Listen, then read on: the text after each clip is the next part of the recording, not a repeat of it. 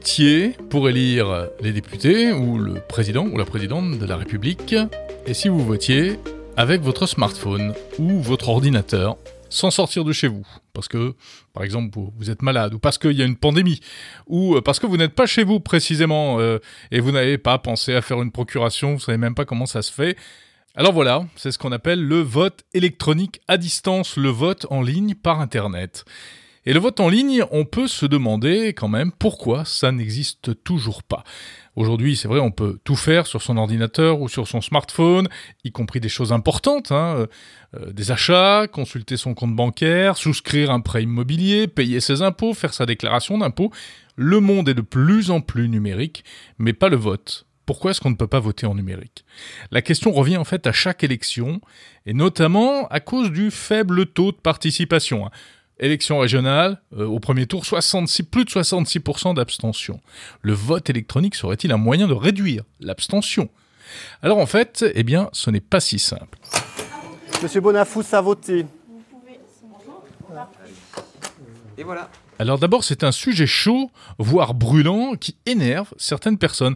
J'ai posé la question sur Twitter cette semaine et euh, je me suis fait tuer, littéralement. Euh, beaucoup de gens, très motivés, euh, sont venus m'expliquer que parler de vote électronique, c'était une idiotie, parce qu'il y a un énorme risque de trucage des élections, si on se met à confier ça à des machines, à des ordinateurs, parce qu'on ne peut pas vraiment respecter la loi en votant par Internet, etc., etc. Bon, pourtant, euh, dans le même temps, eh bien, on s'aperçoit que beaucoup de Français y sont favorables. Euh, un sondage IFOP euh, il y a quelque temps qui parlait de 58%, 78% même des Français favorables selon un tout dernier sondage Odoxa pour France Info et Le Figaro. Alors il y a des voix qui s'élèvent. Stéphane Richard, dès le lendemain du premier tour des élections, a expliqué, Stéphane Richard, le, PDG d'Orange, a expliqué qu'il faudrait peut-être se mettre à, envisager un système un peu plus moderne pour voter. Gabriel Attal, le porte-parole du gouvernement, a déclaré qu'il n'était pas opposé et qu'il faudrait même y réfléchir. Voilà, ça revient comme à chaque élection, car en fait, ça fait 20 ans au moins, enfin en tout cas des, années qu'on se pose la question du vote électronique. Bon, le vote électronique, cela dit, ça existe déjà. Hein. Ça existe pour euh, des élections professionnelles, pour des AG d'associations, mais évidemment, euh, l'enjeu dans ce cas-là est beaucoup moins important. Il y a quand même aussi le vote électronique des Français de l'étranger, mais seulement pour les législatives. Dans d'autres pays, le vote électronique est une réalité, par exemple en Estonie, ce petit pays hyper numérisé au nord-est de l'Europe, qui depuis 15 ans eh bien, euh, utilise et, fait voter ses citoyens à distance. Alors c'est vrai que c'est un tout petit pays, ils ont eu parfois des problèmes, mais grosso modo ça marche. On parle bien, attention, du vote électronique à distance. Hein. On ne parle pas des, machines euh, qu'on peut trouver dans des bureaux de vote euh, aux États-Unis ou en France et qui ont posé, on le sait, plein de problèmes. Les gens ne savaient pas s'en servir, les machines n'étaient pas fiables, etc. Non, là on parle de quelque chose de très différent. Mais alors, pourquoi certains sont-ils réellement opposés au vote électronique Eh bien, il y a plusieurs arguments. D'abord, il y a des arguments d'ordre un peu général, on va dire. Euh, on nous explique que le vote, c'est un cérémonial, euh, euh, c'est un processus quasiment sacré, hein, même si ça reste avant tout républicain, et qu'il ne faut pas le banaliser. Il y a aussi une question fondamentale qui est celle du secret du vote et notamment de la confidentialité du vote par rapport à l'authentification du votant. C'est-à-dire qu'aujourd'hui, il est très difficile en réalité, et il serait même impossible mathématiquement de faire en sorte que l'on identifie de manière forte un votant, qu'on soit sûr que c'est lui, que c'est bien lui, et en même temps de garantir le secret de son vote. Soit. Enfin, il y a des problèmes juridiques, même politiques. Hein. Euh, on est habitué à, de la transparence, euh, une urne transparente notamment, la possibilité pour chacun d'assister au dépouillement, euh, etc. Et c'est même inscrit dans la loi. On ne peut pas balayer tout cela d'un revers de manche. Il y a aussi un autre problème. Vous voyez que la liste des problèmes est interminable. Il y a un autre problème, c'est ce qu'on appelle la coercition, c'est-à-dire le fait que des gens sous influence, une femme dominée par son mari, eh bien, soient obligés de voter de telle ou telle manière, sous la contrainte, sans que personne ne puisse empêcher cela, puisqu'il n'y aurait pas d'isoloir. Enfin, il y a même la question de l'accès aux technologies. Hein. Tout le monde n'a pas accès. Il y a 13% ou 17% des Français qui sont vraiment en, problème face aux, technologies et face à Internet. Quid de ces gens-là Bon alors en réalité la réponse c'est que le vote électronique ne concernerait pas tout le monde et il n'est pas question de faire basculer tout le monde dans cette, ce nouvel univers, évidemment. Voilà, donc tout ça, ça fait quand même beaucoup de problèmes. Et en plus, pour quel bénéfice? Est-ce que ça ferait baisser par exemple l'abstention? Alors, j'ai voulu essayer de comprendre ce qui pouvait euh, vraiment poser problème d'un point de vue technique. On vient de le passer en revue un petit peu, mais quelles peuvent être les réponses apportées à ces interrogations? Et pour ça, j'ai interrogé un spécialiste. C'est un chercheur, ou en tout cas, c'est un, ingénieur de l'INRIA, l'Institut national de la recherche en informatique de Nancy. Euh, qui s'appelle Stéphane Glandu et qui a travaillé sur Belenios, une plateforme de vote électronique développée par une équipe de l'INRIA à laquelle appartient Stéphane Glandu. Il nous explique ça. Alors Belenios, c'est un système de vote par Internet qui euh, apporte des propriétés de vérifiabilité, euh, dans le sens où toutes les spécifications sont publiques et donc n'importe qui, bon avec les compétences, avec certaines compétences quand même, peut vérifier euh, le fonctionnement du système et aussi euh, lorsqu'une élection est réalisée avec Belenios, euh, n'importe qui peut vérifier que tout s'est bien passé. Et c'est utilisé pourquoi actuellement? Alors actuellement, c'est utilisé par beaucoup d'associations, des clubs sportifs, des sociétés scientifiques, des sociétés savantes ou des associations de parents d'élèves c'est très associatif euh, comme utilisateur. Et alors, est-ce qu'on peut dire que euh, Belenio, c'est vraiment un système de vote électronique euh, fiable à 100% Fiable à 100%, je pense pas qu'il y ait vraiment de système fiable à 100%. disons que les propriétés, les propriétés de Belenio sont clairement documentées dans des articles scientifiques. donc Belenios n'est pas parfait. Mmh mais euh, toutes les euh, imperfections connues euh, sont documentées. Quels sont les, les aspects négatifs précisément sur un système comme celui-ci? Par exemple, une propriété qu'on ne garantit pas, c'est la résistance à la coercition. L'authentification est réalisée avec, à l'aide de mots de passe, comme, comme beaucoup de sites web, mmh. et rien ne rien n'interdit à quelqu'un de donner son mot de passe à quelqu'un d'autre, par exemple. Je sais qu'il y a des chercheurs un peu partout euh, dans le monde qui réfléchissent au problème. Donc c'est ça pourrait exister dans le futur. De quelle manière? L'idée, en fait, euh, c'est de fournir à chaque électeur euh, son matériel de vote, donc une sorte de code qui lui permette de voter, mais aussi de lui fournir la possibilité de créer des faux codes pour son coerceur. J'ai entendu parler aussi de la possibilité de, de, de, de voter plusieurs fois euh, afin que seul le dernier vote soit pris en compte. Oui, alors ça, c'est un choix arbitraire. Euh, euh, dans Bellegno, c'est le cas. On peut voter plusieurs fois et seul le dernier est pris en compte. Est-ce qu'on pourrait envisager, Stéphane Glandu, d'utiliser Bellegnos pour une, une élection nationale? En fait, quand on décide de mettre en place de, du vote électronique, faut se demander de quel système on part quel est le système actuel.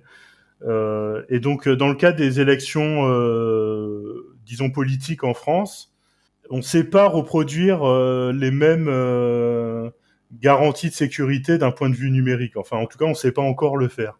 Il y a aussi l'hygiène informatique. Un logiciel malveillant sur le poste de travail de l'utilisateur pourrait soit changer la valeur du vote, le choix, soit euh, faire fuiter le choix de la personne. Oui, donc il y, a un vrai risque de manipulation. Il y, a un vrai risque de manipulation. Dans le vote qu'on connaît, euh, je prouve mon identité, mais mon vote reste secret. Oui. Est-ce que ça, en numérique, c'est possible? Alors, c'est possible avec certaines hypothèses. Euh, une hypothèse que l'on fait, c'est la robustesse du système de chiffrement un système euh, de chiffrement peut être vulnérable à des attaques inconnues ou juste euh, par l'évolution de la technologie dans le futur peut s'avérer être euh, un être plus sûr. Par exemple, si l'informatique quantique remettait en question les systèmes de chiffrement, etc. voilà, l'informatique quantique peut mettre remettre en question, enfin remet en question pas mal de systèmes de chiffrement utilisés actuellement. Ouais, Alors, il, pas mis à jour. Il y a des chercheurs qui s'intéressent à la cryptographie post-quantique résistant aux ordinateurs quantiques. Encore une question. Euh, ce qu'on reproche euh, souvent aussi au, vote euh, électronique, c'est le manque de transparence, contrairement évidemment à, une urne dans un bureau de vote qui est transparente, que tout le monde peut vérifier, etc. Alors, moi, je suis pas totalement d'accord avec les reproches contre la transparence. Dans le cas de Belenios, par exemple, le fonctionnement est entièrement ouvert et il y a des logiciels de vérification, des programmes, des programmes de vérification euh, de telle sorte que à la fin d'une élection sont publiées euh, des données qui permettent de vérifier que euh, tout s'est bien passé en quelque sorte, mhm. comme un certificat. Et n'importe qui peut vérifier ce certificat. Encore une question, parce que je crois que vous avez travaillé sur, sur beaucoup d'aspects pour la mise au point de Belenios. Est-ce qu'on sait si le vote électronique à distance peut permettre de faire baisser l'abstention? Alors, la réponse est non, ça, ça n'a pas de, enfin, en tout cas, toutes les études dont j'ai connaissance ne montrent mmh. pas une, une, diminution de l'abstention euh, grâce au vote électronique.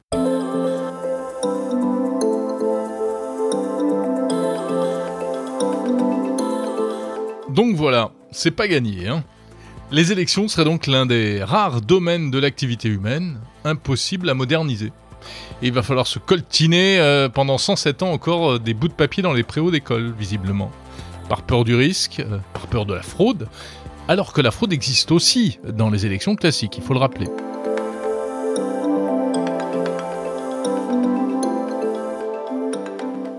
Alors pourtant, certains y croient. Certains pensent que, grâce à l'informatique, on pourra un jour voter en toute sécurité par Internet notamment grâce à une technologie qui s'appelle la blockchain. La fameuse blockchain. Bon, il y a une organisation française qui travaille sur cette blockchain. C'est Civic Power. Civic Power, euh, qui est une, fondation euh, qui vise à promouvoir le vote électronique. Et son cofondateur, Nicolas Bray, lui, il dit qu'avec la blockchain, on peut sécuriser le vote électronique. Alors je dis qu'on peut répondre à quasiment tous les problèmes actuels du vote. Quasiment. Tout n'est pas résolu, mais on travaille sur ce qui ne l'est pas encore. Notamment grâce à cet outil formidable qu'est la blockchain. En premier lieu, la transparence du vote. Mmh. Aujourd'hui, dans le mode traditionnel, on a euh, des bureaux de vote, des urnes transparentes, des assesseurs, des scrutateurs, des gens qui dépouillent, des gens qui comptent, des gens qui recomptent. Euh, effectivement, euh, mentalement, c'est dur de reconstituer ça euh, de manière technologique pour quelqu'un qui ne, qui ne connaît pas ces sujets-là. Sauf que pour le coup, la blockchain permet cela. La, la blockchain, c'est quelque chose qui est public. Chacun, j'ai envie de dire, peut euh, scruter, être assesseur d'un vote. Chacun peut voir ce qui entre dans l'urne, ce qui en sort, si jamais il en sortait. Normalement, c'est pas possible. Chacun peut compter et recompter les bulletins. Mais alors, il faut des compétences quand même. Alors justement, c'est le deuxième argument qui vient en général, euh, c'est que normalement, euh, ce qui fait que le vote est, solennel, c'est que chacun, tous les Français puissent peuvent, euh, sans niveau spécifique technique, être assesseur ou, ou, pouvoir au moins assurer la transparence de ce vote-là. pour moi, c'est à moitié faux. Aujourd'hui, en France, et je le lisais encore hier, on a entre 2 millions et demi et 3 millions d'illettrés, des gens qui savent pas lire, pas compter. Donc, euh, on a déjà au, minimum ces gens-là qui, ne pourraient pas euh, assister à un dépouillement. C'est pas possible. Mmh. Donc, ces gens-là, qu'est-ce qu'ils font? Ils font confiance aux autres. Dans notre cas, c'est pareil. Pour nous, euh, ce qu'on construit, c'est du logiciel libre, open source, de bout en bout. Ça veut dire qu'il y a une communauté énorme qui sait auditer ce code et qui sait dire si on triche ou si on triche pas. le meilleur moyen pour les, citoyens qui savent pas lire ce code, c'est quand même de faire confiance ou en tout cas de déléguer sa confiance. Est finalement la même chose que dans un vote traditionnel. Celui qui ne sait pas lire ou pas compter, il délègue sa confiance à celui qui sait. Et alors, dans, le cas de Civic Power, la, blockchain est vraiment euh, fondamentale, utile, ou, c'est juste un argument marketing parce qu'on sait que la blockchain, c'est aussi un argument marketing. Hein, on en met partout de la blockchain. Alors, c'est tout sauf un argument marketing. On, ne peut rien faire de ce qu'on fait sans cette blockchain. Aujourd'hui, je ne sais pas prouver, moi, avec les moyens techniques que j'ai, euh, qu'un vote a bien eu lieu, qu'il n'a pas été spolié, altéré, euh, enlevé, supprimé, changé. je ne sais pas faire sans blockchain. La blockchain, c'est le, grand livre de compte que tout le monde peut lire, où on peut vérifier que chaque transaction a bien eu lieu. Pour moi, c'est le seul moyen aujourd'hui, en tout cas, dans l'état de nos connaissances. La blockchain, ça, ça a un peu plus d'une dizaine d'années aujourd'hui. Euh, la blockchain, je le rappelle, c'est à la base c'est le Bitcoin, le Bitcoin qui est une application de la blockchain qui date de 2008 ou 2009 si je me souviens bien, les fameuses crypto-monnaies. Mais pour le coup, la blockchain commence à être utilisée sur des sujets un peu plus techno, industriels, ça, c'est récent, par contre. Nicolas Bray, est-ce que votre solution, alors qui pour l'instant est utilisée surtout pour des, on va dire des petits votes, euh, est-ce que ça pourrait servir véritablement un jour à une élection nationale, selon vous? Eh ben, on l'espère. En tout cas, on travaille pour. Euh, la solution technique aujourd'hui, elle existe, elle est perfectible. On travaille tous les jours. On a une grosse équipe de R&D avec des docteurs en cryptographie, en registre distribué qui s'occupent de ça. Euh, être prêt, on le saura quand, je ne sais pas. Il n'y a pas que la partie logicielle, il y a aussi toute une partie hébergement de, ce, de ce processus massif. Si on veut faire voter 44 millions d'électeurs français, tout ça tient pas sur un ordinateur, donc il y a mmh. toute une partie infrastructure, architecture qu'il faut aussi dimensionner. Et là-dessus, pour le coup, on n'est pas prêt. Mais pour le coup, l'objet, entre autres, de la levée de fonds qu'on fait actuellement, c'est pour pallier à ces problèmes-là. Est-ce que vous serez prêt, par exemple, pour la présidentielle de 2022 ça, me paraît compliqué d'en avoir la certitude aujourd'hui. En même temps, on va pas faire voter 44 millions de Français euh, par voie électronique euh, à distance du jour au lendemain. Non, je pense qu'il faut pas. Je pense qu'il faut mixer les deux systèmes. On a une partie de la population, bah, celle qui est pas venue, je pense d'ailleurs, euh, voter dimanche, qui est la génération smartphone, les 18-34 ans. ces gens-là, je suis pas sûr qu'on les revoit dans les isoloirs, dans les gymnases un jour. Donc bien sûr qu'on a la moitié de la population qui va pouvoir voter euh, si on lui donne la possibilité euh, électroniquement. L'autre partie, elle n'est pas prête du tout et il faut pas la forcer. Quand je vois qu'on force les gens à payer leurs impôts sur Internet, est-ce que c'est une bonne chose? Je suis pas sûr. Il faut continuer à accompagner ces gens-là jusqu'au bout. Et puis de toute façon, euh, le temps passe et dans 10, 20, 30 ans, moi dans 30 ans, j'aurai 70 ans. Je suis la génération smartphone, donc dans 70 ans, j'aurai pas de problème à voter de façon électronique. Et comment est-ce que vous expliquez les réticences et voire même les euh, comment dire le, le, le, degré de d'énervement euh, chez beaucoup de gens quand on dès qu'on parle de euh, vote électronique. Alors, ça dépend où il est cet énervement. Pour le coup, je le vois beaucoup sur les réseaux sociaux, notamment sur Twitter depuis quelques jours. Ah bah oui. je le vois un petit peu moins dans la population. Aujourd'hui, on a une statistique de l'IFOP qui dit 58% des Français sont prêts à voter de façon électronique. Euh, je pense deux choses. Je pense qu'il y a tout un tas de Français qui sont prêts à voter de façon électronique, et je pense qu'il y a tout un tas de Français qui s'en foutent, hmm. qui eux, à la limite, euh, ils voudraient déjà voter, euh, que ce soit électronique ou d'une autre façon. Ils attendent autre chose en termes de propositions politiques, j'entends. Après, les détracteurs qu'on voit aujourd'hui, sur les, notamment sur les réseaux sociaux, j'ai l'impression que c'est c'est une sorte de, de, bande d'experts, de technophiles, d'hyper professionnels qui. Bah oui, ce sont, ce sont quand même euh, pour beaucoup des. Alors même s'il y en a beaucoup qui sont anonymes, mais c'est pour beaucoup des, euh, des spécialistes, enfin des, des gens qui sont dans l'informatique. J'ai l'impression. Alors, ils avancent des, des arguments qui sont valables. Absolument, absolument. Et on n'a pas pour l'instant la réponse à tous les arguments. On y travaille. Euh, après, on peut pas être spécialiste dans l'informatique de tout. La blockchain, c'est un sujet extrêmement récent. je suis assez étonné que plus de 1000 personnes sur Twitter connaissent par cœur le fonctionnement de cet outil-là. Après, c'est à nous de rassurer ces gens-là en montrant que le code est ouvert, qu'ils peuvent regarder, qu'ils peuvent être sûrs, qu'ils peuvent prouver. Et puis, c'est à nous de faire des, essais à l'échelon euh, peut-être euh, local, voire même plus petit, pour les convaincre. De toute façon, à, chaque fois qu'il y a eu un progrès euh, dans l'histoire de, la France, ça, ça, ça, s'est jamais passé facilement. Et c'est toujours les plus experts dans, ce, dans le domaine qui freinent, en général. Est-ce que vous discutez avec les pouvoirs publics? Alors pas du tout. Nous, on a décidé ah très tôt, ouais, on a décidé très tôt euh, que ce serait un projet citoyen. Euh, sans dire qu'on l'imposera euh, par le citoyen, on espère que ça viendra du bas en tout cas. Je pense que le citoyen s'approprie pas. Si, si le citoyen s'approprie pas l'outil tout seul, si c'est pas lui qui l'amène là où il doit aller, ça ne sert à rien. Je vois plutôt les pouvoirs publics, d'ailleurs ils en parlent encore aujourd'hui dans les journaux, nous faire un, un, vote électronique avec un constructeur les constructeurs habituels, Thales, Bouygues ou je ne sais pas lequel, mais avec des machines de vote comme il existe depuis 15 ou 20 ans, en process fermé qu'on peut pas contrôler. Euh, c'est le meilleur moyen de la méfiance et de la défiance, à mon avis, et c'est surtout le meilleur moyen que les gens ne viennent pas voter.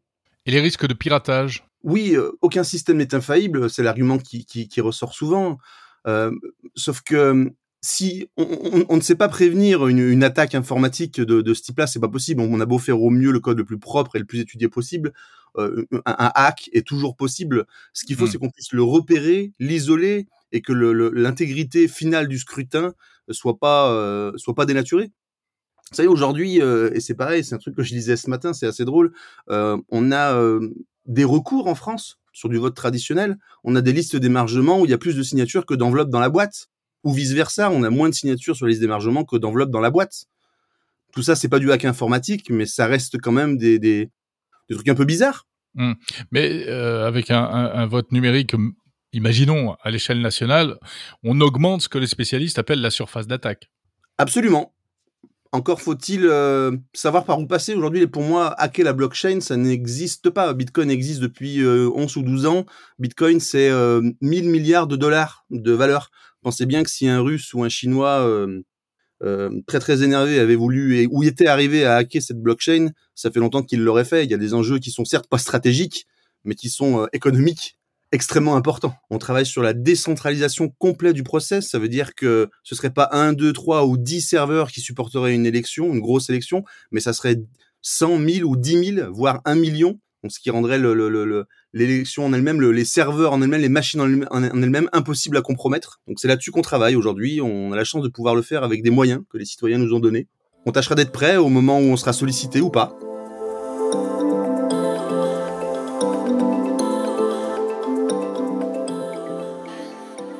Voilà les explications de Nicolas Bray, cofondateur de Civic Power.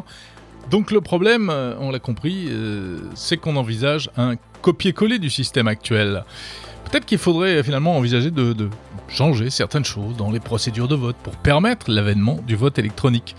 Mais euh, ça, c'est un petit peu la question sacrilège. Hein. On en est encore très loin. Peut-être aussi que euh, ça passe par euh, l'identité numérique, la fameuse identité numérique sécurisée. La France est en retard dans ce domaine. Hein. ça bouge en Europe, mais en France, il se passe pas grand-chose, il faut bien avouer. Donc tout cela est très compliqué, c'est vrai. Mais est-ce que c'est une raison pour ne rien faire? Pour se dire que l'affaire est pliée et pour ne pas essayer de se projeter vers l'avenir et essayer de passer au vote numérique, même si ça risque de prendre de très longues années.